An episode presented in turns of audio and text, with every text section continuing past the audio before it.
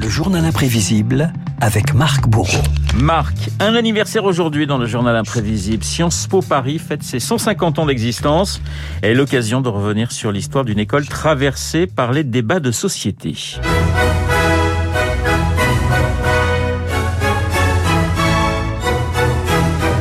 Pour commencer, Renaud, cet extrait de Fantasio, l'opéra d'Offenbach, composé en pleine guerre franco-prussienne. 1970, le Deuxième Empire est envoyé aux oubliettes et la France veut éviter l'effondrement de ses élites. Ça donne l'école libre des sciences politiques, puis Sciences Po, Fondation nationale en 1945.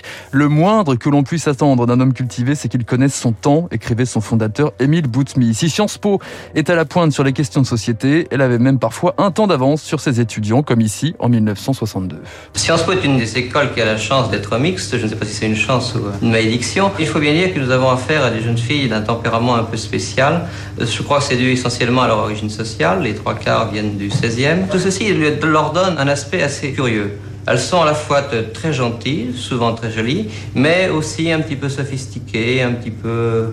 Je ne sais pas comment dire sans, être un peu méchant avec elles. Oui, on va s'arrêter là. Donc, qui, hein. qui parle comme ça? Alors c'est un étudiant, ah, figurez-vous. un étudiant, oui, oui, il avait à peu, à peu, près 20 ans. Sciences Po et une étiquette qui lui colle déjà à la peau, celle d'une fabrique des élites, d'un berceau de la reproduction sociale.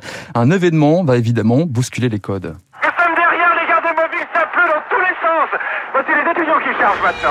Mais 68, évidemment, révolte étudiante, Sciences Po ne fait pas exception à la règle. Certains élèves sont bien décidés à ouvrir les portes et les fenêtres. Le plus gros point faible, c'est qu'elle s'adresse essentiellement à une élite, et une élite qu'on peut situer socialement comme une élite bourgeoise. C'est là où l'enseignement est du moins l'idéologie dominante est le, mieux transmise. C'est très ennuyeux, c'est très surfait, c'est très artificiel. Alors pourquoi y êtes-vous? Ah ben je me demande. Un esprit critique, un besoin d'ouvrir la formation, ça passera par des recrutements de, de boursiers, 27% des élèves aujourd'hui.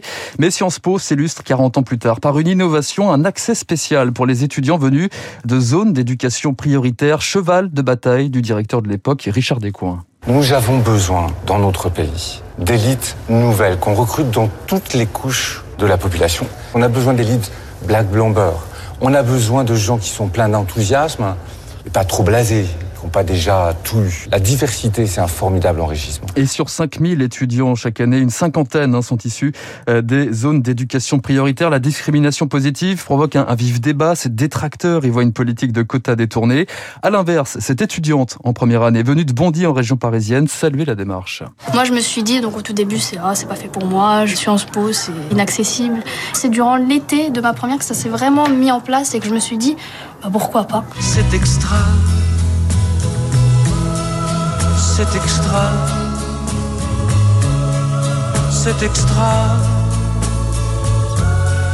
c'est extra. Alors que vient faire Léo Ferré dans votre sujet, mon cher Marc Eh bien, si vous cherchez bien Renaud, Léo Ferré, vous le retrouvez dans la liste des anciens élèves ah de Sciences Po. Et Sciences Po, lieu de passage aussi d'un certain Jacques Chirac. C'est sur les bancs de la rue Saint-Guillaume qu'il rencontre Bernadette Chaudron de Courcelles, future Bernadette Chirac.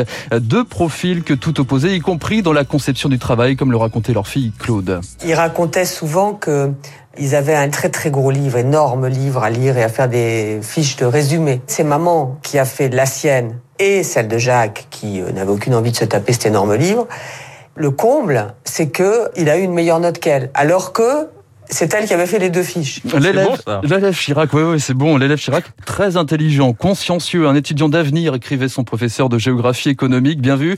Sciences Po a vu passer quatre autres présidents de la République, Pompidou, Mitterrand, François Hollande, Emmanuel Macron, une multitude de premiers ministres, Juppé, Jospin, De Villepin ou encore Michel Rocard, pour qui l'inscription à Sciences Po était avant tout un moyen de s'émanciper. Pour les techniques, c'était quand même, vous étiez de mon père, le moins qu'on devait faire. je comprends que tout ça est hors de mes talents et de mes capacités j'ai profité d'un moment où il était aux États-Unis et je suis allé m'inscrire à Sciences Po. Au retour, il me fait entrer d'un signe de doigt dans son bureau, ferme la porte. Ça doit durer deux minutes et demie ou trois, pas plus. C'est un con. De toute façon, le monde ne change qu'avec ceux qui le créent, les scientifiques, tous les autres n'ont jamais su que baratiner le coordonner, puisque tu vas être un oiseau, je te coupe les livres. C'est sévère hein, Ah quand oui, même. donc, hein. euh, Oui, oui. Monsieur Rocard, euh, Ça rigolait tendre. pas, ça filait droit. Sciences Po, ce sont aussi des, des profils plus atypiques. Christian Dior, Nelson Montfort, Frédéric Becbédé ou encore l'humoriste Anne Roumanoff. Souvenir avec ses camarades de promotion Isabelle Giordano et Jean-François Copé. Moi, ça me fascinait de voir qu'elle était capable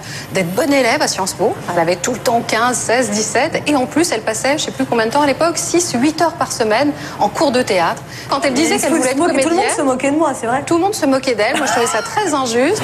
Dit, je te mets à l'aise parce que moi je disais que je voulais être président de la République, Ouais. on se foutait aussi de ma gueule. Donc, euh, Enfin, cerise sur le gâteau, Renaud, un célèbre sportif médaillé olympique a lui aussi euh, fréquenté Sciences Po Paris. Allez-vous reconnaître sa voix? Je viens me muscler la tête. J'ai la chance d'avoir pu intégrer une formation continue pour les sportifs de haut niveau. Moi, ça me permet aussi de voir autre chose que le sport et surtout de penser à mon avenir. Ah bah je pense Teddy Riner. Le judoka Teddy Riner, effectivement, aussi déterminé sur les tatamis que dans les salles de classe. N'oublions pas que la politique est un sport de combat comme les autres. Voilà les 150 ans de Sciences Po Paris, euh, et bien sujet signé d'un ancien élève étudiant à Poitiers qui Sciences fait du droit, mais aussi, mais aussi à Paris puisqu'il est monté dans la capitale un petit peu plus tard. Quel talent puisqu'aujourd'hui il est aux commandes du journal Imprévisible. Marc, vous le savez, le réalisateur Jean-Jacques Benex nous a quitté le week-end dernier à l'âge de 75 ans. La lune dans le caniveau, Diva 37 de le matin. On aurait pu faire un, journal imprévisible euh, sur euh, sur Benex, Benex et des musiques de films que l'on n'a pas oubliées pour lui rendre hommage. Promenade sentimentale, extrait de Diva signé Vladimir Kosma.